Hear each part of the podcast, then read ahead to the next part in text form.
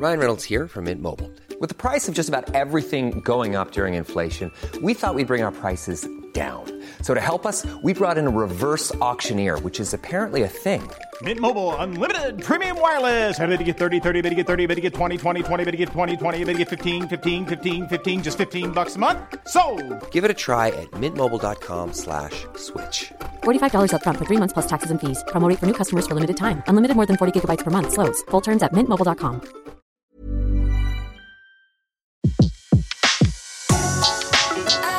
Le meilleur de séances radio est maintenant sur We Love Cinéma.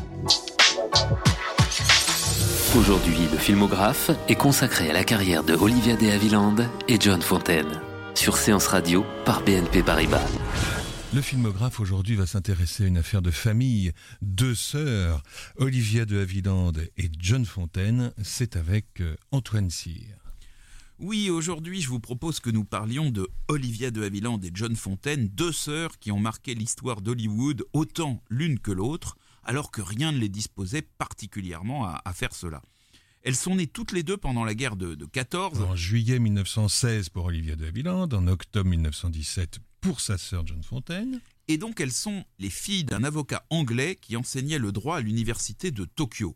Alors ce qu'il faut savoir, c'est qu'elles sont encore vivantes en 2012, elles sont donc âgées chacune de plus de, de 95 ans. Alors on peut se demander si c'est la réussite cinématographique ou bien la rivalité qui explique cette longévité, parce que euh, c'est un euphémisme de dire que ces deux sœurs, Olivia de Havilland et John Fontaine, ne se sont jamais entendues. La dernière fois qu'elles se sont retrouvées dans la même pièce, c'était à la cérémonie des Oscars de 1979, et il a fallu les asseoir aux deux extrémités de la salle pour éviter tout incident. Euh, voilà. Signalons d'ailleurs au passage qu'Olivia de Havilland s'est établie en France, alors que John Fontaine est resté aux États-Unis, et donc Olivia de Havilland a reçu une standing ovation à la cérémonie des Césars de 2011. Présidé par Judy Foster. Je suis d'ailleurs née une belle année, 1962. Mais on m'a souvent dit que les comédiennes n'ont pas d'âge. C'est bien vrai, surtout à Hollywood. Olivia de Havilland nous le prouve de nouveau ce soir. Oui.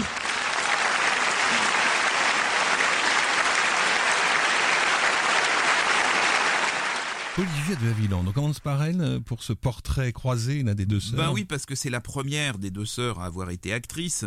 Elle va devenir dès 1935 la partenaire d'Errol Flynn dans Captain Blood, un film de corsaire qui est un modèle du genre réalisé par le fantastique Michael Curtis. Et le Hein, prolifique, hein, et le 100 prolifique. 170 films en Ouais, 50 ans. et euh, dans, dans, dans sa carrière, dans, il suffit de comprendre sa, sa filmographie pour voir que c'est un, un, un gros poisson d'Hollywood. Casablanca, le roman de Mildred Pierce, les aventures de Robin des Bois. Et donc, à l'époque, Curtis est dans sa période de films de cap et d'épée.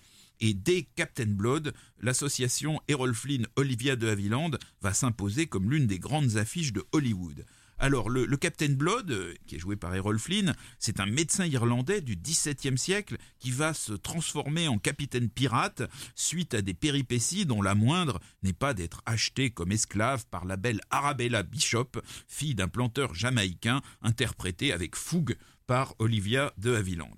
Alors cette rencontre un peu particulière va déboucher sur une relation tumultueuse et ensuite sur un mariage, non sans que Errol Flynn ait fait passer de vie à trépas un boucanier rival interprété par Basil Rathbone, l'acteur qui jouait Sherlock Holmes. Euh, ensuite, il a délaissé le, statut sulfureux de, de pirate pour celui beaucoup plus honorable et qui permet d'en faire un héros sympathique de corsaire au service de la couronne anglaise.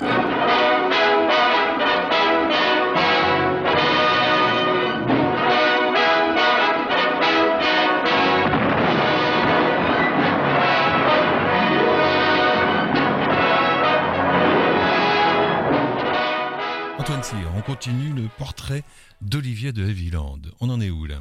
Alors, on en était donc à Captain Blood.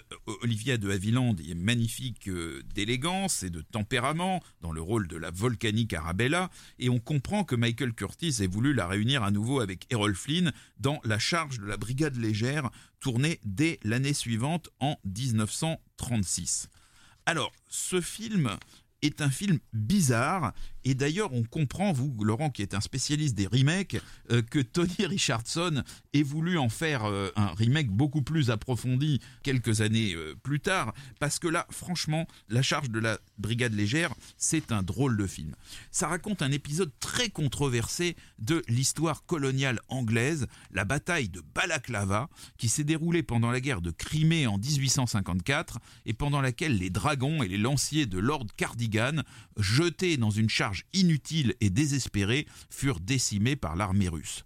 Alors, la charge de la brigade légère, c'est un épisode de l'histoire anglaise qui a été immortalisé par un poète, Alfred Tennyson, un de leurs grands poètes, qui a donc écrit des vers assez tragiques, notamment Il n'y a pas à discuter, il n'y a pas à s'interroger, il n'y a qu'à agir et mourir. Euh, et donc ces vers ont fait évidemment de la charge de la brigade légère un synonyme de l'absurdité de la guerre. Alors vous me direz, euh, euh, que vient faire Olivia de Havilland dans cette galère Mais j'allais vous le dire. Voilà. Que vient faire Olivia de Havilland dans cette galère? Eh bien, elle est aimée de deux hommes, les frères Geoffrey et Perry Vickers, deux soldats de la couronne britannique, et elle choisit d'épouser Perry au grand désespoir de Geoffrey, qui est interprété par Errol Flynn, major dans le 27e régiment de lanciers britannique. C'est ce dépit amoureux ainsi que la défaite de Chukoti en Inde qui va inspirer au personnage joué par Errol Flynn ce comportement héroïque jusqu'à la folie qui le fera courir à la mort. Alors Olivia de Havilland joue très bien son rôle de femme tiraillée entre deux hommes, mais son personnage est quand même bien secondaire dans un film où ce sont plutôt les péripéties du combat qui tiennent la vedette.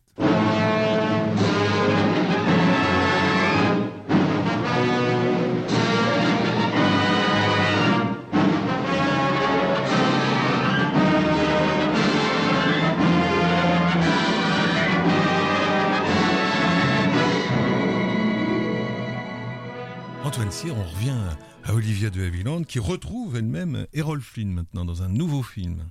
Oui, et alors là, c'est pas un petit film quand même. Ah non. Parce que c'est les aventures de Robin des Bois en 1938. Où l'on retrouve Basil Rathbone. Exactement. Là, c'est encore un film d'action.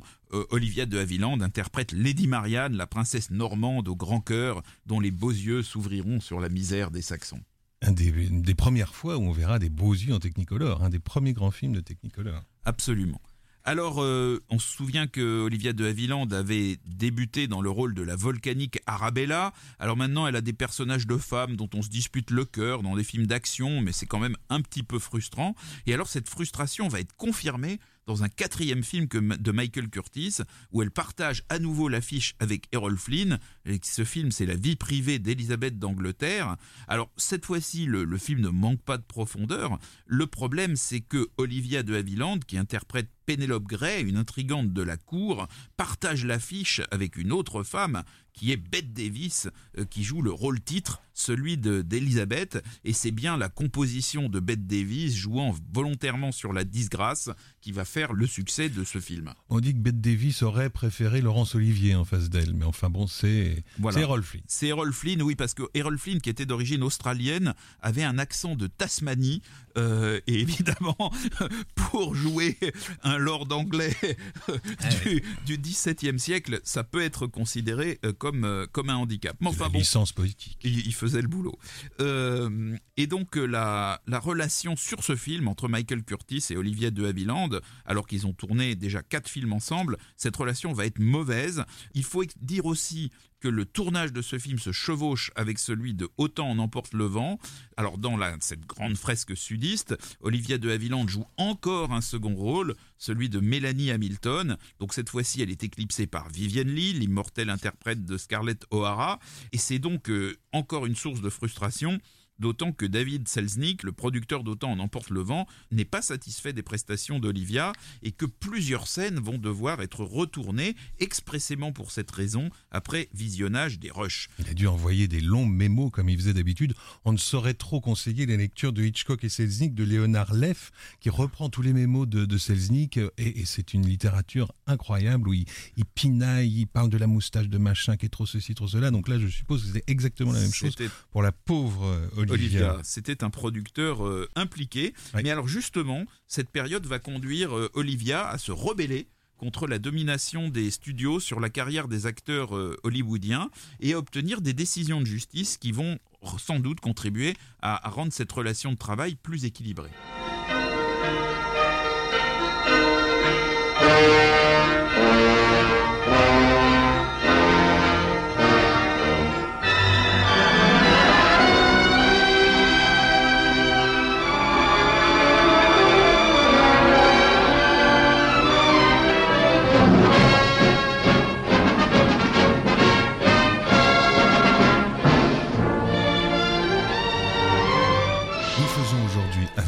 Le portrait de deux sœurs, Olivia de Havilland et, et John Fontaine. Alors on, on en arrive à John Fontaine maintenant. Et oui, La petite que- sœur. Que, fait-elle, la petite sœur John Fontaine, dans tout ça? Eh bien, elle va accéder au vedettariat dans des conditions qui ont tout pour mettre sa grande sœur dans la plus noire colère, en étant en haut de l'affiche dans Rebecca, le premier film américain d'Alfred Hitchcock. C'est un film sorti en 1940, mais enfin bon, Hitchcock était remarqué aux États-Unis depuis longtemps, donc c'est un projet qui était préparé de longue main. hein. On avait commencé à en parler dès 1937. C'est un film qui Avec raconte- Selznick justement. voilà, bien sûr. C'est un film qui raconte l'histoire troublante d'une femme qui vient de se marier avec un riche anglais dont la première femme est morte un an plus tôt dans des conditions mystérieuses et dont le souvenir nimbe encore le domaine familial de Manderley. Alors, pour euh, interpréter le premier rôle, c'est le nom d'Olivia de Havilland qui a d'abord été mentionné. Et puis, il a été écarté par le producteur qui, comme vous venez le dire, de le dire, n'est autre que David Selznick, celui d'Autant en emporte le vent. Alors ensuite, il y a Laurence Olivier qui a été recruté pour jouer le personnage masculin de Rebecca, qui va tout faire pour essayer d'imposer le choix de sa compagne et qui est en l'occurrence Vivienne Lee, euh, celle qui jouait Scarlett O'Hara et qui donc avait fait de l'ombre à Olivia de Havilland dans Autant en emporte le vent. Mais Vivienne Lee est encore trop pénétrée du rôle de Scarlett O'Hara et elle fait des bouts d'essai qui ne s'avèrent euh, pas bons. Et donc finalement, c'est John Fontaine, dont les références sont pourtant bien minces en comparaison, qui va être euh, préféré. Alors Fontaine, c'est le nom de jeune fille de sa mère, et c'est Georges Cukor qui a suggéré son nom, et pour cause, euh, elle avait émergé en 39 en jouant avec talent un rôle relativement secondaire dans Femme, ce fameux film de Cukor qui tourne surtout autour de l'affrontement entre Norma Shearer et John Crawford, et dont la caractéristique est d'être interprété exclusivement par des femmes. Alors John Fontaine est magnifique dans Rebecca et le film aura deux Oscars, ce sera vraiment le grand film de l'année 40 à Hollywood et dès l'année suivante, Hitchcock tourne un autre très grand film, Soupçon avec Cary Grant, qui vaudra à John Fontaine l'Oscar de meilleure actrice, une distinction qu'elle obtiendra donc avant sa sœur aînée.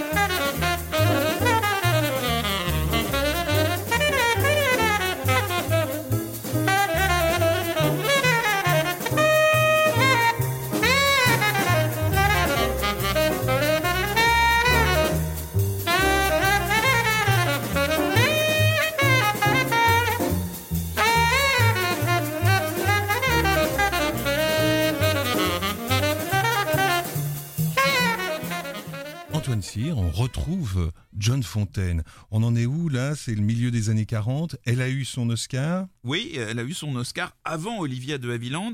Alors, ça n'arrange pas les choses. Ça n'arrange pas les choses. Alors cela dit, sur la durée, c'est quand même Olivia qui va afficher le meilleur palmarès avec deux Oscars. Ça fait trois Oscars pour deux sœurs, c'est quand même pas mal. L'un en 1946 pour À chacun son destin, qui est un film qui n'a pas laissé un souvenir impérissable. Laurent, vous... Ginger Rogers avait refusé le rôle. Oui, non, bon, oubliable. Oubliable. Et alors en 1949, un film qui lui est plutôt inoubliable, c'est L'héritière, qui est un grand film de William Wyler. C'est un film tiré de Henry James, le grand écrivain américain du 19e siècle. C'est un film un peu précurseur de l'ambiance de certains films de James Ivory. Et Olivia de Havilland y joue le rôle d'une jeune femme riche, mais plutôt disgracieuse. C'est un rôle donc tout à fait de composition dans lequel elle réussit très très bien aux côtés de Montgomery Clift. Et elle reçoit cet Oscar alors qu'il y avait en compétition Susan Hayward, Deborah Kerr et Loretta Young, entre autres. Voilà.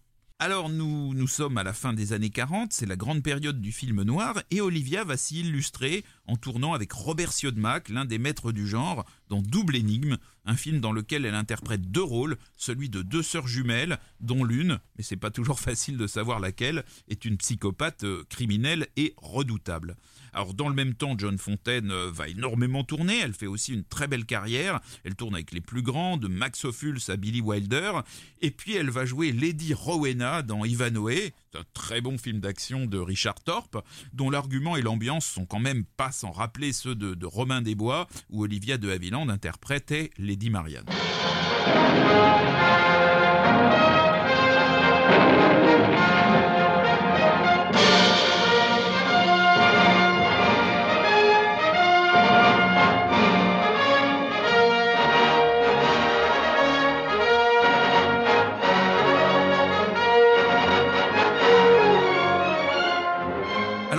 Concerne John Fontaine, je voudrais mentionner deux films peut-être moins connus et pourtant très attachants.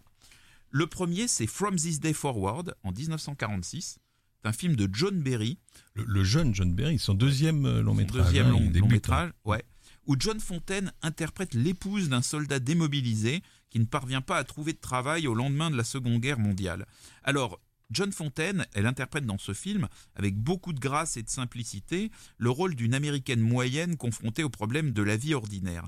Mais alors il se dégage de ce film une ambiance très particulière qui vient certainement de l'omniprésence de High Bridge. C'est un pont de New York qui est très beau, qui est moins connu que celui de Brooklyn, mais qui a un charme fou. Et d'ailleurs, euh, si vous allez à New York, il fait depuis plusieurs années l'objet d'une restauration euh, intensive. Voilà, donc From This Day Forward, c'est un, très beau film, un, peu nostalgique sur les difficultés de la classe moyenne américaine euh, dans l'après-guerre, avec une très sensible et très belle John Fontaine, mais aussi ce, fameux pont de, de High Bridge. L'autre film que je voudrais mentionner, c'est Born to be Bad de Nicolas Ray où John Fontaine incarne avec brio une intrigante épouvantable qui cerne la zizanie et qui brise les coupes autour d'elle. C'est presque incroyable la, manière dont elle s'y prend. Et puis en même temps, quand on connaît la vraie vie, on sait que ce genre de personnage, hélas, euh, masculin ou féminin d'ailleurs, existe tout à fait. Et Band to be Bad, donc on peut retrouver aussi sous le titre français, quelquefois exploité sous ce titre, La femme au maléfice. Alors la fin de la carrière des deux sœurs va être moins intéressante. On va les trouver, euh, c'est le sort euh, euh, parfois des stars un peu sur le, retour. On va les trouver beaucoup dans des films catastrophes, notamment ceux de Irwin Allen, le maître du genre des années 60 et 70. Alors je vous recommande pour voir John Fontaine dans un film d'Irwin Allen, Le sous-marin de l'apocalypse, un film de 1962 dans lequel les héros sont confrontés à un réchauffement climatique tellement violent qu'ils ne peuvent trouver leur salut que sous la mer. Mais alors là, c'est vraiment, c'est the réchauffement climatique. C'est-à-dire, à chaque fois qu'ils, refont surface, le ciel est en feu. Euh, ah euh, enfin, vraiment, ils sont obligés de replonger très très vite, quoi. Voilà. Donc ça, c'est, un, le, sous-marin de l'apocalypse, c'est avec euh, John Fontaine. Et puis, alors, il y en a un autre de Irwin Allen, avec cette fois-ci Olivia de Havilland. C'est pas des très très grands films, mais c'est des films sympathiques. Cette fois-ci, c'est l'inévitable catastrophe. Et alors là, dans ce film, ce sont les mutations transgéniques des abeilles qui déclenchent la fin du monde. Donc cette fois-ci, c'est Olivia de Havilland. Voilà, Olivia de Havilland et John Fontaine auront été deux très grandes actrices étroitement liées à l'âge d'or d'Hollywood. Elles ne, ne vont peut-être pas mourir réconciliées, hein, mais après tout, elles sont confondues à jamais dans notre admiration. Comme vous, merci Antoine. Le filmographe vous a été présenté par Antoine Cyr et Laurent Bourdon sur Séance Radio par BNP Paribas. Retrouvez l'ensemble des contenus séances radio proposés par We Love Cinéma sur tous vos agrégateurs de podcasts.